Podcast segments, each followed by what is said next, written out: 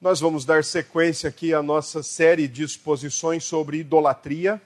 Agora à noite eu quero trabalhar o texto de Romanos 1, embora eu já tenha, algum momento anterior, tocado um pouco nesse texto, quando eu expliquei para os irmãos o que é idolatria. E nós temos tentado entender idolatria de acordo com a Escritura, quando simplesmente nós estabelecemos um vínculo de amor e de confiança com algo ou alguém da estrutura criada por Deus.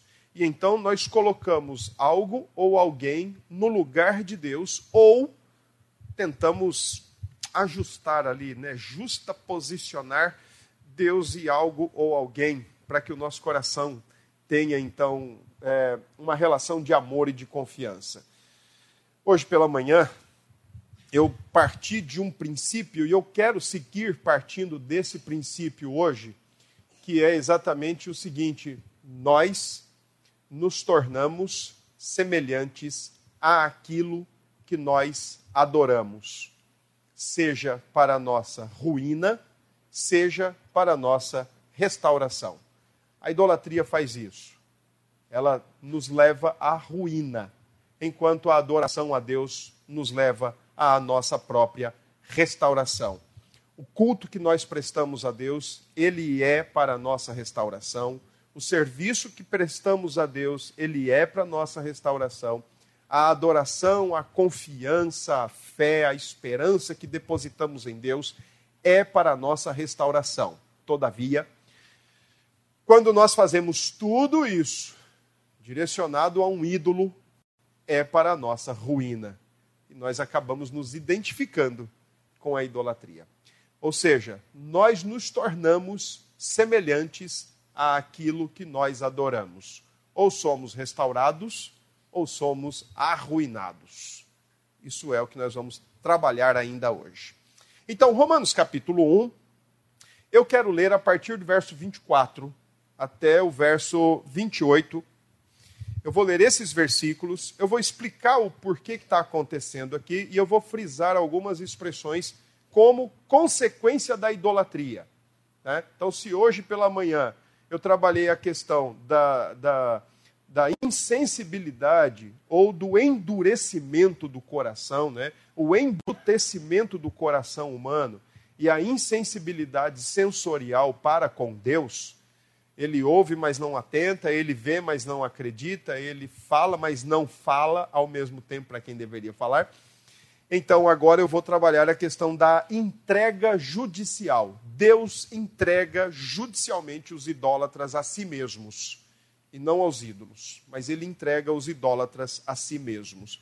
E isto é uma consequência de quem quer viver em idolatria. Tá bom? É, Romanos 1, 24 em diante, o texto nos diz: Por isso, Deus entregou tais homens à imundícia, pelas concupiscências do seu próprio coração, para desonrarem o seu corpo entre si, pois eles mudaram a verdade de Deus em mentira, adorando e servindo a criatura em lugar do Criador, o qual é bendito eternamente. Amém. Por causa disso, os entregou Deus a paixões infames. Porque até as mulheres mudaram o modo natural de suas relações íntimas por outro, contrário à natureza. Semelhantemente, os homens, também deixando o contato natural da mulher, se inflamaram mutuamente em sua sensualidade, cometendo torpeza, homens com homens, e recebendo em si mesmos a merecida punição do seu erro e por haverem desprezado o conhecimento de Deus, o próprio Deus os entregou a uma disposição mental reprovável para praticarem coisas inconvenientes. Até aqui. Vamos mais uma vez orar e falar com Deus. Senhor, mais uma vez nós oramos a Ti e mais uma vez nós clamamos ao Senhor misericórdia da nossa mente, do nosso coração, derrame graça e luz em nossa alma e nos permita compreender tua palavra, ao mesmo tempo faça que à luz da tua palavra nós possamos o tempo todo verificar o nosso, cora o nosso coração e, e buscar, Senhor, o tempo todo, observar, identificar se temos mantido uma relação de amor e confiança com qualquer coisa ou com qualquer pessoa que não seja o Senhor. Alerta o nosso coração, continue, Senhor, admoestando a nossa alma para que a nossa devoção e a nossa adoração sejam tão somente dedicadas exclusivamente ao Senhor. Se conosco então nesta hora. Nós te oramos gratos em nome de Jesus. Amém. Uh, idolatria traz suas consequências. Não dá para nós não acreditarmos nisso. É um assunto bíblico. Então, assim como o Salmo 115 e o Salmo 135 nos ensina que quem quer ser idólatra, ele tem que estar pronto para encarar as consequências que certamente virão. Assim também, o texto de Romanos está nos ensinando que quem quer ser idólatra precisa estar apto, ou pelo menos atento, às consequências que sobrevirão. Esse texto de Romanos é um dos textos talvez mais importantes que nós tenhamos na Escritura toda e que nos ensina de fato esse processo de um Deus que quer ser conhecido, um Deus que se revela ao homem, e quando ele se revela, significa que ele, ele mesmo toma a iniciativa de dar-se a conhecer, mas face a o desejo de Deus em ser conhecido, o homem, já entenebrecido em seu entendimento, em seu coração, rejeita essa revelação. E diferente do que muitos pensam, Deus não vai chorar no canto da parede. É, porque foi talvez rejeitado pelos homens. Mas ele vai retribuir a rejeição. E o texto de Romanos, no que diz respeito à retribuição divina em relação à rejeição humana, afirma que se tem algo que Deus soberanamente e justamente pode fazer, é entregar um homem, é entregar uma pessoa ao seu próprio coração. Para você entender isso, eu gostaria de levá-lo a pensar mais ou menos como é isso. Deus pode entregar um homem ao seu próprio coração de maneira indireta. Por exemplo, quando o texto lá de Êxodo diz que Faraó teve o seu coração endurecido e que Deus endureceria o coração de Faraó, não podemos acreditar de outra forma a não ser que indiretamente o Senhor Deus foi simplesmente laceando ou afrouxando a cerquinha da graça comum de Deus, que indistintamente Ele dá a todos os homens, a sua bondade generalizada a todos os homens. Eu creio na doutrina da graça comum e eu entendo que ela é muito importante para que nós entendamos uma série de coisas, inclusive como a bondade de Deus ainda atua nesse mundo que o rejeita continuamente. Então, quando Deus diz que vai endurecer o coração de Faraó, o Senhor Deus não está depositando pitadas de concreto, de incredulidade no coração de Faraó. Mas o Senhor Deus está, na verdade, indiretamente, laceando a graça comum. Ele está abrindo as delimitações ou soltando as delimitações que ele mesmo coloca para que o pecado não consuma o próprio ser humano e o torne cada dia mais endurecido em si mesmo. Então, quando Deus diz que vai endurecer Faraó, ele está dizendo o seguinte: olha, eu vou, eu vou permitir que a, a própria incredulidade de Faraó continue, só que agora de maneira mais progressiva e crescente, tomando conta do coração de Faraó. Deus faz isso indiretamente. mas Deus também faz diretamente, quando resolve, através de atos punitivos, retribuir a rejeição do ser humano perante Ele. Mais ou menos sobre isso que nós vamos tratar nesta noite, de acordo com Romanos 1. Nós começamos a nossa leitura no versículo 24. E os irmãos podem observar que o versículo 24 começa com uma cláusula que conecta o que foi dito posteriormente, por isso Deus entregou, mas está conectando ao que foi dito anteriormente. E o que foi dito anteriormente é o seguinte: versículos 18 e versículo 20, dos versículos 18 a versículo 20, o Senhor Deus se revela ao homem. No versículo 17, quando diz que o, justo viverá pela fé, é o evangelho de Jesus Cristo que nos diz o que é que nós precisamos para ser salvos: arrepender e crer, e viver pela fé. O justo viverá pela fé, significa que de fé em fé é fé do início ao fim da jornada cristã.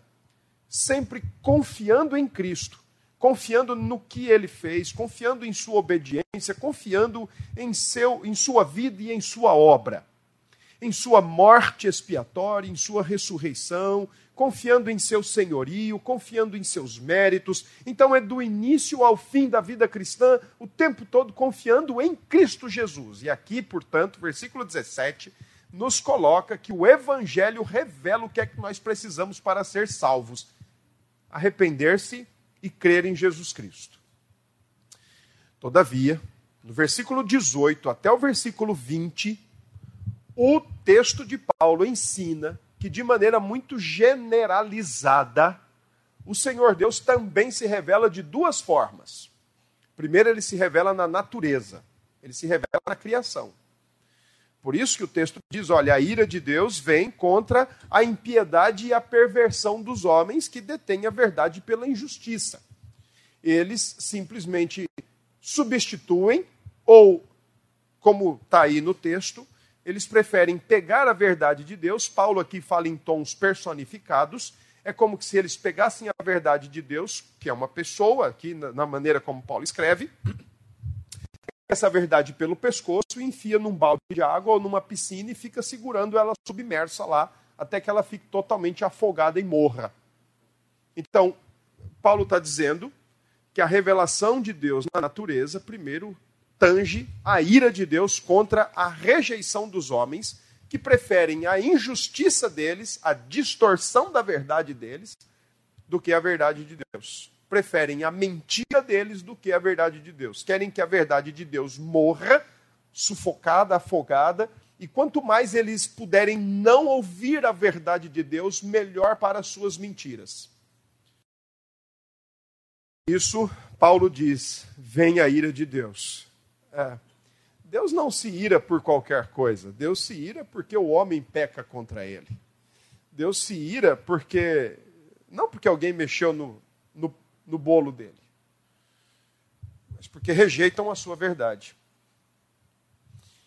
E então, versículo 19 e 20, Paulo diz também que o que pode ser conhecido de Deus na natureza, seja ela, como disse hoje pela manhã, quando você olha para o sol e começa a pensar, puxa vida, eu não consigo olhar muito tempo para o sol, porque senão ele ofusca o meu olhar então significa que o meu Criador é muito mais resplandecente do que o sol, muito mais brilhante do que o sol. Né? Mas também quando você olha para uma joaninha e você vê aquela riqueza de detalhes e de perfeição em suas cores, você fala: puxa vida, quer dizer que se eu olhar para o grande astro, mas se eu olhar para um pequeno inseto, eu estou vendo a glória do mesmo Deus. Sim, você está vendo a glória do mesmo Deus. O mesmo Deus glorioso que fez os astros, que fez os, a abóboda celeste, que fez todas as estrelas, o universo todo, é o mesmo Deus que imprimiu as digitais da sua criação numa pequenina joaninha. E você está olhando para aquela joaninha e você está vendo a glória de Deus. Deus cercou a humanidade por fora, criação, da sua dos seus atributos, das suas qualidades. Ele se manifesta na criação. E aí Paulo diz então a partir do verso 19 que Deus manifestou entre eles naquilo que ele criou, e versículo 20 ele diz: os atributos invisíveis de Deus. Quando você olha para a criação, você vê a sabedoria de Deus. Você vê uma criação muito bem organizada, muito bem distribuída, muito bem alocada.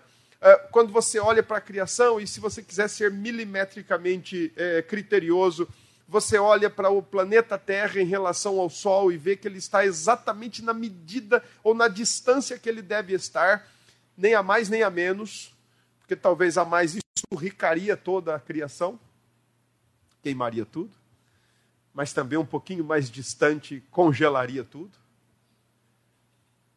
Então você vê a sabedoria de Deus, você vê a santidade de Deus na criação, você vê a perfeição de Deus, você vê a beleza de Deus na criação.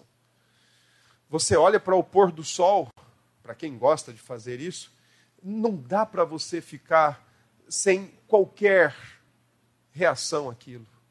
Ou para o nascer do sol, ou para quando a lua cheia se levanta nessa direção nossa aqui, não dá para você ficar é, alheio ou anestesiado a tudo isso. Porque Deus se revela, Ele revela os atributos invisíveis, Ele revela a sua soberania em trazer à existência coisas que jamais existiriam por si só e ele traz isso sem material pré-existente. Deus não foi juntando pedra, água, areia, cimento, cal, tijolos e foi criando as coisas porque tinha material pré-existente, mas não tinha quem fazer. Pelo contrário, o texto nos ensina que Deus criou todas as coisas do nada e pela palavra do seu poder. Ele não foi um mero organizador de coisas que estavam aleatoriamente esperando, flutuando no espaço ou coisas de outra forma. Ele trouxe todas as coisas à existência pela palavra do seu poder. Assim, portanto, Paulo diz que os atributos invisíveis, aquelas qualidades que fazem de Deus quem ele é e corresponde às suas ações, ele faz o que ele é, do jeito que ele é. O seu eterno poder, a sua própria divindade, tudo isso, Paulo diz, explicitamente podem ser visto desde o princípio do mundo sendo percebido por meio das coisas que foram criadas. Assim, portanto, a criação reflete a glória de Deus. A criação reflete a beleza de Deus. A criação reflete a santidade de Deus, a perfeição de Deus. Deus, Deus tem dois livros. Um livro sem palavras, sem fala, sem som, que é a criação. Mas Deus tem um outro livro, com palavras que foram utilizadas, inclusive, os vocabulários, os vocábulos é, grego e hebraico para que fosse escrita. Então, se você quer conhecer Deus, o Paulo está dizendo, olha, primeiro ele se revela no livro escrito, versículo 17, mas ele também se revela no livro sem palavras, versículo 18, 19, 20. A criação. Deus tem dois livros. E no versículo 21, além de colocar o ser humano cercado por fora de tudo aquilo que pudesse testemunhar a existência de Deus, a grandeza de Deus, a beleza, a santidade, os atributos, a divindade e o poder, Paulo diz ainda que Deus cercou o homem por dentro, colocando no homem certa quantidade de conhecimento de Deus que é o que está no versículo 21. Portanto, portanto, tendo conhecimento de Deus. Ora, o que é que Paulo está dizendo? Vale a pena lembrar que o contexto de Romanos 1, 18 em diante, Paulo está ensinando que a humanidade está depravada de maneira universal.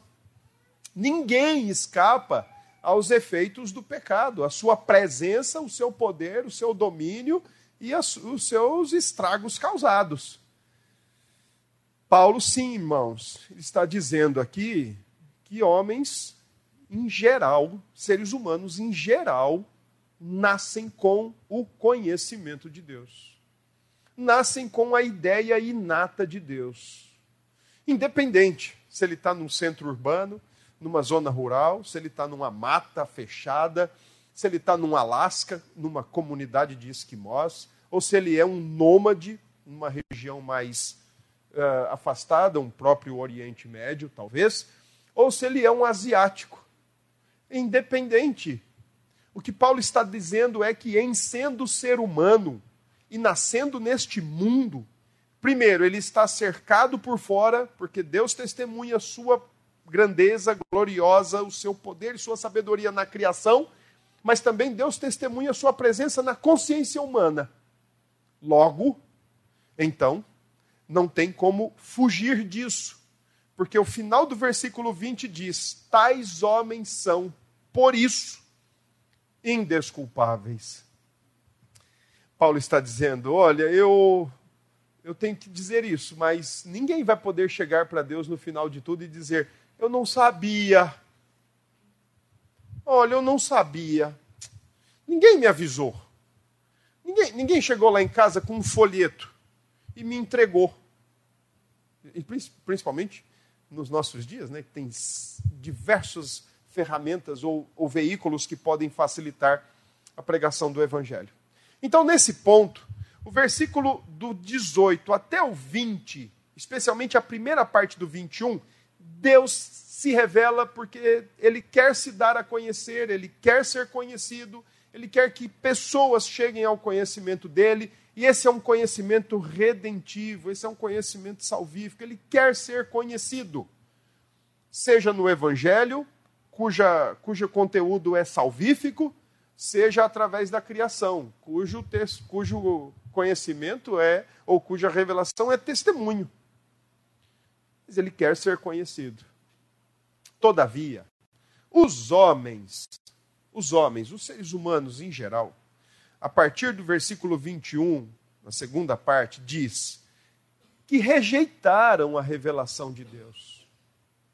Olham para a criação de outra forma e tentam explicar o que acontece dentro de si a partir de suas perspectivas e não a partir das perspectivas bíblicas ou das categorias bíblicas.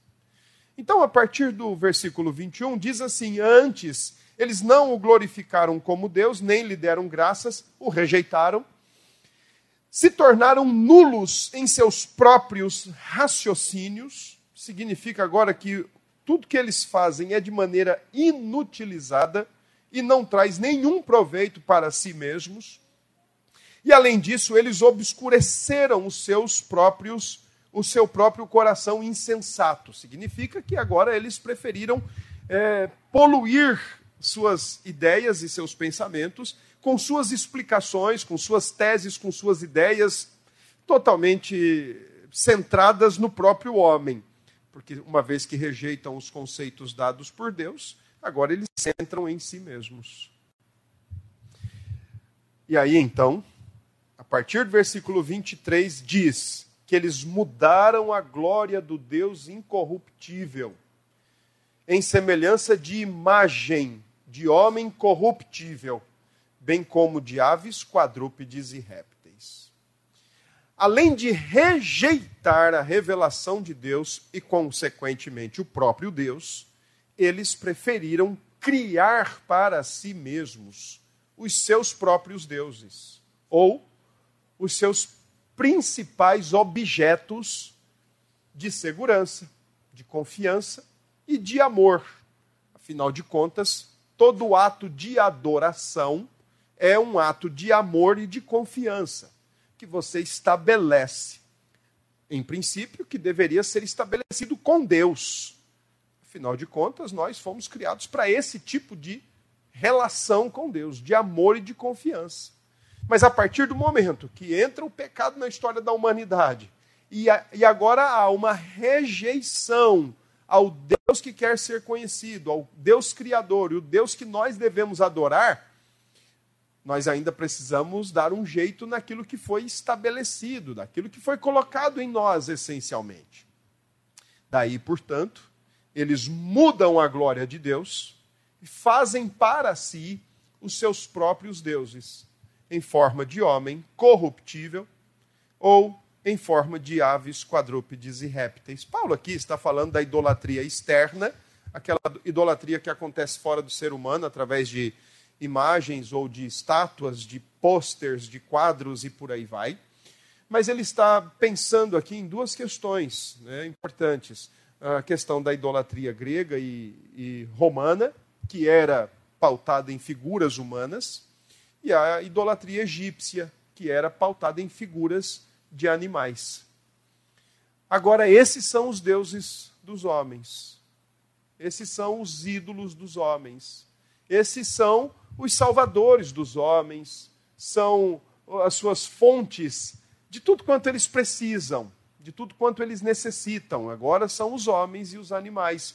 Não é à toa que quando uh, uh, Israel foi dividida por conta da rebelião do, do rei Roboão, o reino de Israel foi dividido e agora passa a ter o reino do norte, o reino do sul e o reino do norte, lá em 1 Reis, capítulo 14 em diante, capítulo 13 em diante. É dito que Jeroboão seria o rei, foi o rei de, da, da, da tribo do norte, e uma das primeiras atitudes dele foi construir dois bezerros de ouro, porque ele tinha a sensação de que se o povo fosse a Jerusalém para adorar, eles poderiam se tocar do que tinha acontecido, fazer as pazes e voltar a ser uma nação só, e ele perderia o trono.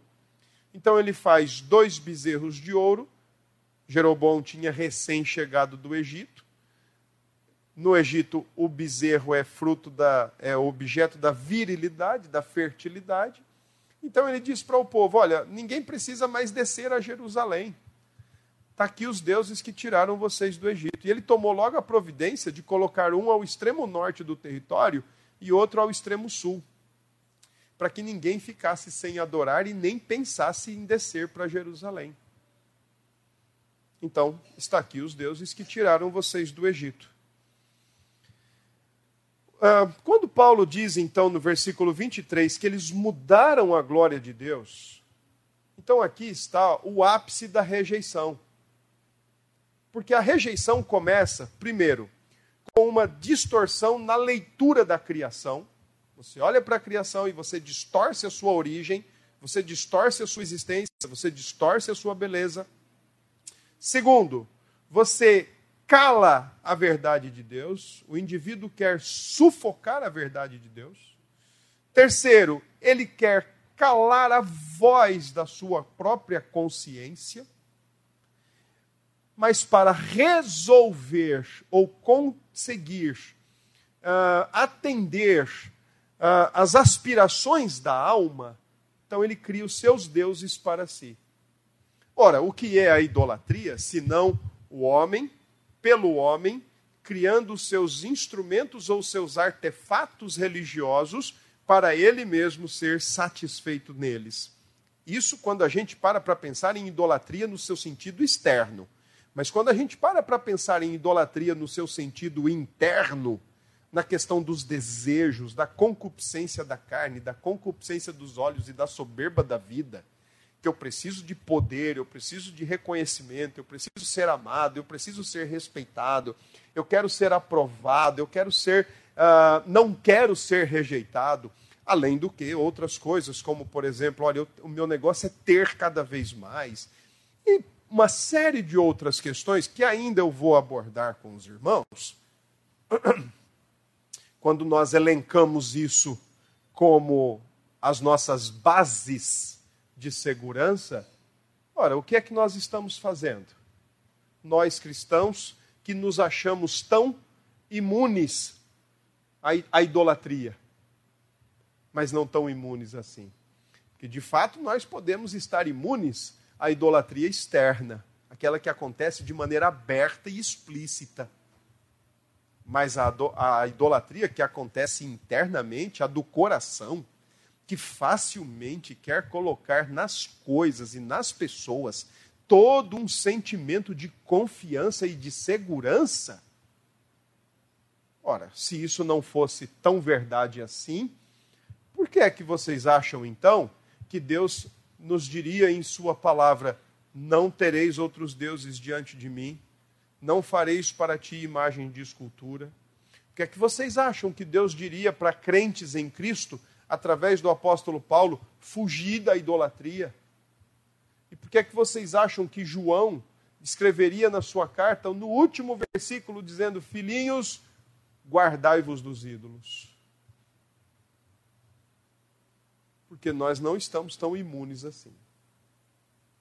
Nós podemos acabar sendo idólatras, de querer algo tão desesperadamente, tão desenfreadamente, e de viver em busca daquilo, como que se fosse de fato a última coisa que nós temos que fazer nesse mundo, ou a coisa mais importante que a gente tem que fazer na vida.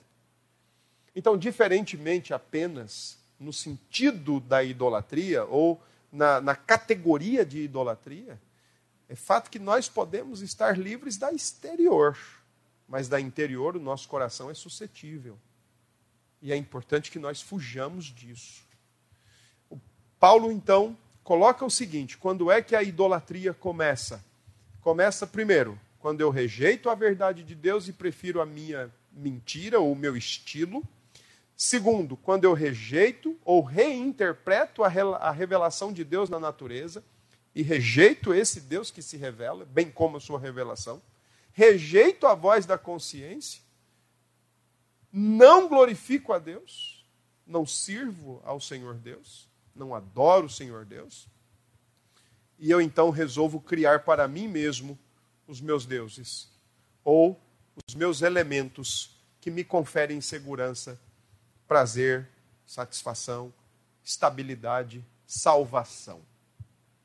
Está posto aqui então a questão. E aí, a partir do verso 24, que foi o texto que nós lemos. Então, por que que Paulo coloca então no versículo 24 por isso Deus os entregou? Porque Deus não faz nada injustamente. Pelo contrário, tudo que Deus faz é justo. E se Deus entrega, entrega porque os homens rejeitaram. Rejeitaram a sua revelação no evangelho, rejeitaram a sua revelação na criação, rejeitaram a sua revelação na consciência e quiseram organizar para si os seus próprios ídolos ou os seus próprios falsos deuses. Foi por esse motivo. A retribuição é por esse motivo. Deus quer ser conhecido, mas os homens preferem fazer de outra forma. Deus se revela, mas os homens preferem rejeitá-lo. Então, versículo 24, versículo 26 e versículo 28, por três vezes diz assim: Deus entregou os entregou Deus. Versículo 26. E versículo 28. O próprio Deus os entregou. Versículo 28 é mais enfático ainda. Aqui está, então, a retribuição divina, ou a entrega judicial de Deus do idólatra ao próprio idólatra. O que é está acontecendo aqui? Diante da rejeição, então o Senhor agora retribui. E a expressão que Paulo usa quando ele diz que Deus entregou, é uma expressão judicial, que na época de Paulo, no, no cenário grego e romano, era a expressão utilizada para uma pessoa que tinha sido testada, uma pessoa que tinha sido julgada, condenada e sentenciada. Então ela era entregue a soldados para que estes soldados levassem ele para a prisão. Então, exemplificando, o João foi compareceu ao Tribunal de Justiça, ele foi acusado de algo, ele foi sentenciado, ele foi de fato processado, todas as provas foram apresentadas e diante daquilo ele simplesmente não teve como alegar qualquer inocência, não teve como alegar qualquer desculpa. Ele foi sentenciado e ele foi condenado partir da batida do martelo, entregaram o João. E o João foi levado e foi colocado em cárcere. Esse é o tipo de palavra que Paulo está usando. É uma entrega judicial. Deus entrega o homem. Só que tem um detalhe. Os versículos 24, 26 e 28 diz que Deus entrega o homem a si mesmo. E eis aí o pior mal que pode Deus fazer a um homem quando ele entrega um ser humano ao próprio ser humano.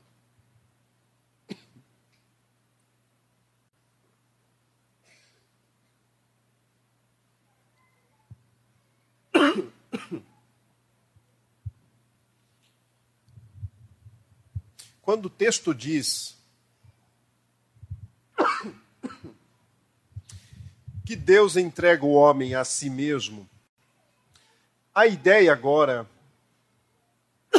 é que o homem vai viver a vida em si mesmo. Ele vai iniciar uma busca, ou ele vai conduzir a sua existência em níveis cada vez mais decadentes. Lembra quando a gente comprava aqueles cadernos com aquele espiral do lado da, das folhas? O famoso caderno de araminho, né? Diferente das brochuras. É, se você já precisou fazer uma xerox de apostilas, e aí você lembra que também tem aquela espiral ali que você facilmente pode tirar mas você também pode descer, fazer ela descer, né? Para poder prender todas as folhas. A maneira como Paulo constrói aqui o texto é Deus entregando esses homens que, por mais que tenham acesso à revelação de Deus por dentro e por fora, mas querem do jeito deles e não do jeito de Deus, então Deus entrega esses homens a si mesmos, no sentido de que agora eles vão parecer um aramezinho de caderno. Tudo que eles fizerem é um giro neles, deles, por eles e para eles. Só que é um giro decadente, ou seja, cada giro é um passo para baixo. E é mais um passo para baixo e é mais um passo para baixo. Ou seja, cada passo, cada giro é mais um degrau para o abismo da própria imoralidade do próprio coração. Se lá no Antigo Testamento Deus entregou Faraó a si mesmo e a incredulidade tomou conta de Faraó, a ponto de seus ouvidos, seus olhos, sua boca, suas mãos e seus pés ficarem todos insensíveis, embrutecidos diante do que ele estava vendo e ouvindo. Ele ouvia Moisés falando e via Deus agindo, e para ele aquilo estava totalmente aleatório, anestesiado. Paulo agora diz que além da incredulidade, o que toma conta do ser humano é a imoralidade. Porque as duas coisas, idolatria e imoralidade, andam de mãos dadas. É um casamento.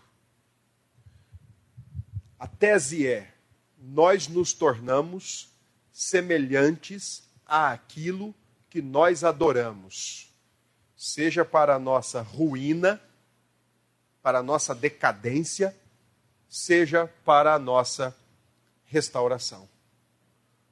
Ou nós adoramos a Deus, ou nós nos adoramos a nós mesmos. Quando Paulo fala no versículo 24 do primeiro momento da entrega, Paulo está dizendo que os homens agora buscam nos próprios homens satisfazer os seus desejos. Foi mais ou menos o que Immanuel Kant fez lá no passado, quando o advento do iluminismo. Né? Ele falou que a razão pura é agora vai explicar todas as coisas. Né? Ele dizia que a razão pura vai, sem, com qualquer, com toda autonomia, vai caminhar bem. Só que ele fazia isso, olha, a razão sai, mas volta para a própria razão. O sentimento é agora o que manda no homem, é o que eu sinto. Então eu ando pelo subjetivo, eu ando pelo que eu sinto, pelo que eu penso que dá mais certo. Então, o, o que Paulo está colocando quando diz que eles mudaram a verdade de Deus em mentira, adorando e servindo a criatura em lugar do Criador, Paulo está dizendo que o primeiro passo é o homem tentar resolver o seu problema no homem, ou pelo homem, a partir do homem. Eles quebram com qualquer foco de olhar para Deus, por mais que eles tenham toda essa revelação, eles agora não querem de forma nenhuma, resolver suas vidas com Deus, mas preferem resolver no próprio homem. É o homem, pelo homem, para o homem e no homem. No versículo 26, Paulo diz que agora eles também são entregues às suas próprias paixões infames.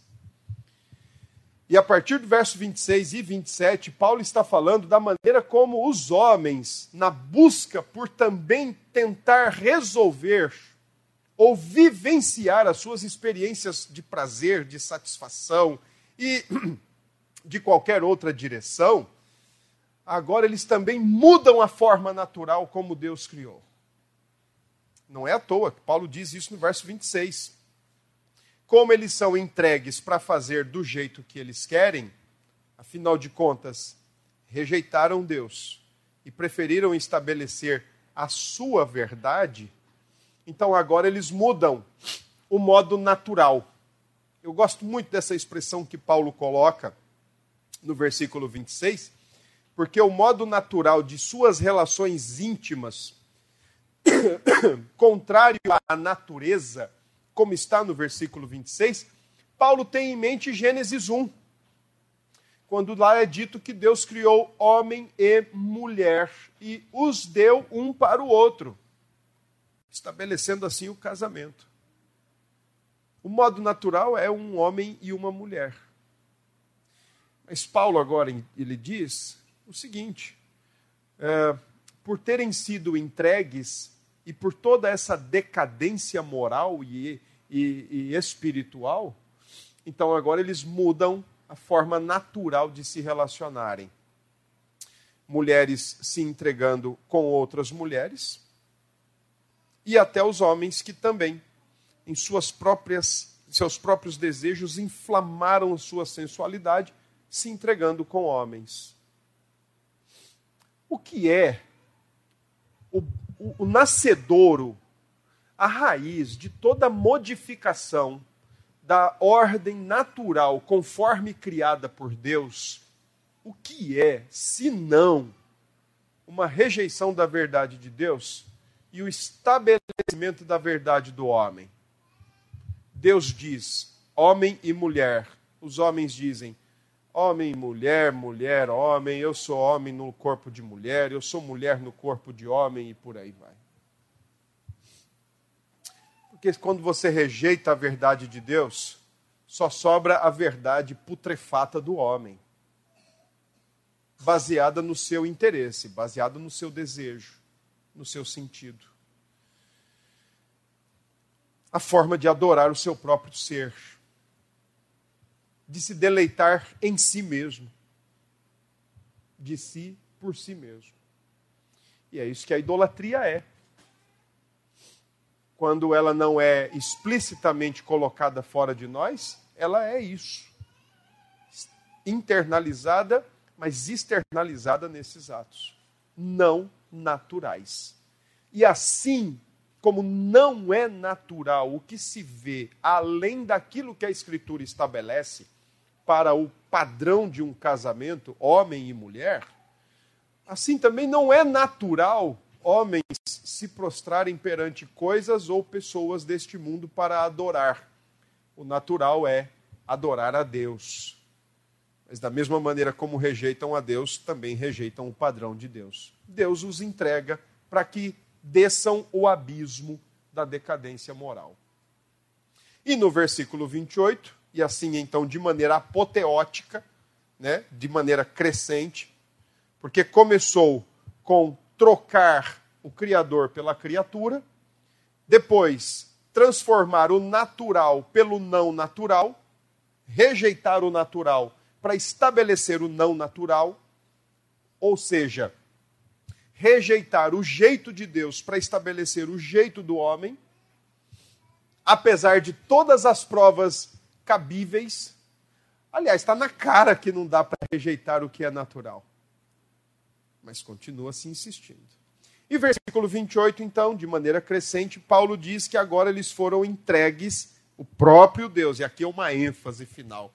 O próprio Deus os entregou a uma disposição mental reprovável. A palavra reprovável, como aparece aqui no texto era uma palavrinha grega para dizer assim: ó, esse cara não passou no teste.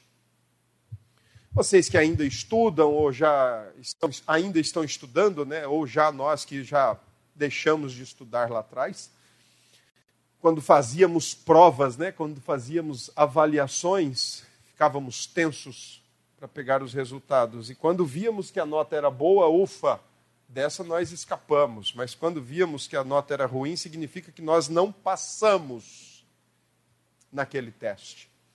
O texto do versículo 28 significa mais ou menos o seguinte: é, Deus provou os pensamentos desses homens e viu que nos pensamentos dos homens eles riscaram com a verdade de Deus, rejeitaram a revelação de Deus, quebraram com qualquer perspectiva de absoluto, estabeleceram a sua forma de viver, por isso então eles são reprováveis.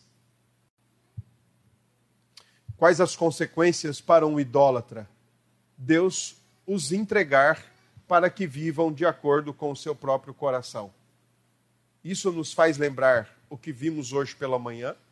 Deus os entrega para que vivam embrutecidos pela própria insensibilidade do coração, cegos, surdos e totalmente alienados, mas também Deus os entrega para que vivam de acordo com a imoralidade decadente dos seus próprios corações.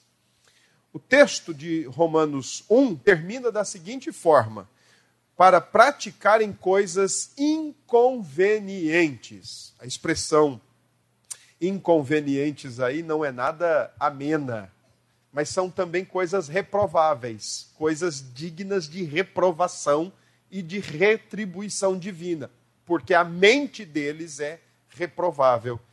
E olha quanta coisa tem no versículo 29.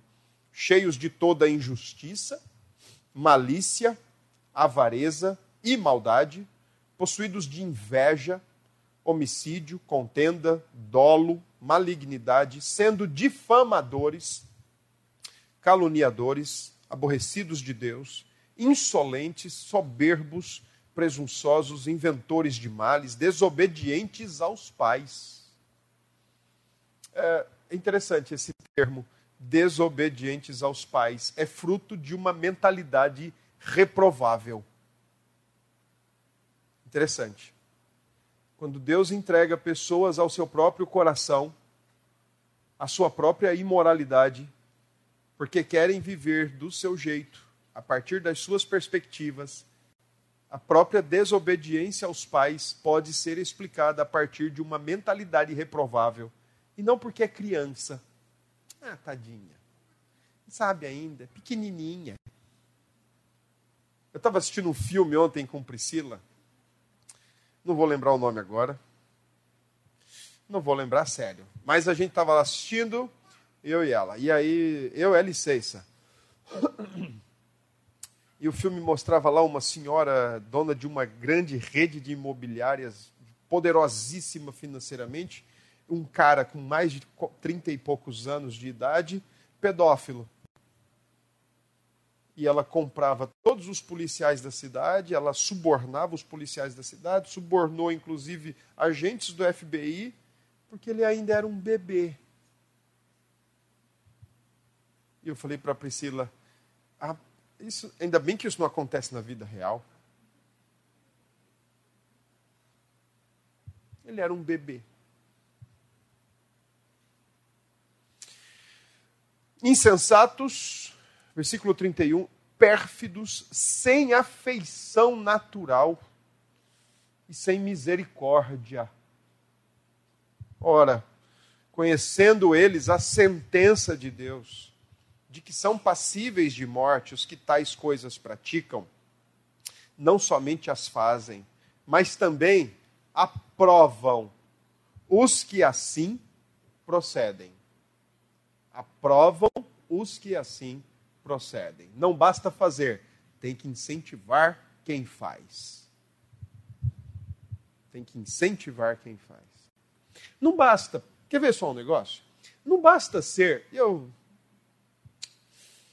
Não basta ser um professor em sala de aula de um colégio de Fundamental 2, que é assumidamente um homossexual, ele tem que incentivar os alunos da sala de aula a também serem. E se algum aluno chegar para ele e dizer assim: Olha, professor, eu acho que eu me identifico, ele aprova. É mais ou menos isso aqui. Não basta ser um professor de geografia assumidamente homossexual que enche o quadro branco para discutir assuntos de aula de geografia com seus alunos do ensino médio e o assunto é LGBTIQIA, feminismo, é, lesbianismo, homossexualidade, e esses são os assuntos. Na minha época, eu penava para decorar os estados e as suas capitais. Eu, eu às vezes brinco com Pedrinho e Priscila, eu, eu me lembro até hoje. Às vezes Thomas vai lá em casa, o diácono, ele leva alguns chocolates. E aí, é, é, não é maldade minha, mas eu falo para ele, Thomas, você vai dar chocolate? Ele fala, vou. Vamos fazer aquela brincadeira, vamos falar das capitais para ver quem ganha mais. Se valesse aquilo, eu encheria a mão, lavava a burra. Mas na minha época era isso a geografia. Hoje a geografia é outra. Ah, mas isso talvez seja implicância da igreja. Aliás, nós crentes, a gente não tem o que fazer, né? A não ser ficar implicando com grupos que defendem suas bandeiras e que querem a todo custo fazer com que nós rejeitemos a verdade de Deus como eles rejeitaram e que nós aceitemos as suas mentiras como verdades cabais. Não vai rolar. Porque se querem ser idólatras de si mesmos, por si mesmos e para si mesmos, a igreja conhece quem é o seu Senhor. A igreja conhece Jesus Cristo. A igreja já foi tirada da espiral decadente a igreja já foi tirada da espiral da imoralidade, porque ela conhece a Deus. A igreja de Jesus Cristo, hoje, ela consegue ler os dois livros de Deus, tanto a Bíblia como a criação. Ela lê corretamente a Escritura e ela lê a criação e fala: olha, é nesse Deus aqui que eu creio, porque ele se mostra nessa árvore, naquela joaninha, naquele urubu, mas ali eu estou vendo a glória de Deus. A igreja tem os olhos abertos para isso. Mas quem não tem, sufoca, rejeita a mentira, a verdade de Deus e a revelação de Deus, prefere a sua mentira ladeira abaixo. Idólatras têm suas consequências. Idolatria tem sua consequência. Da mesma forma que servir a Deus e adorar a Deus também tem a sua consequência nós adoramos a Deus para a nossa restauração. Mas pode acreditar, se começarmos a trocar adoração a Deus, um vínculo de amor e de fé com idolatria, também será para a nossa ruína. Deus nos ajude, que Deus nos abençoe e nos, nos faça permanecer firmes, olhando somente para Ele e verificando o nosso coração continuamente para não cairmos em idolatria.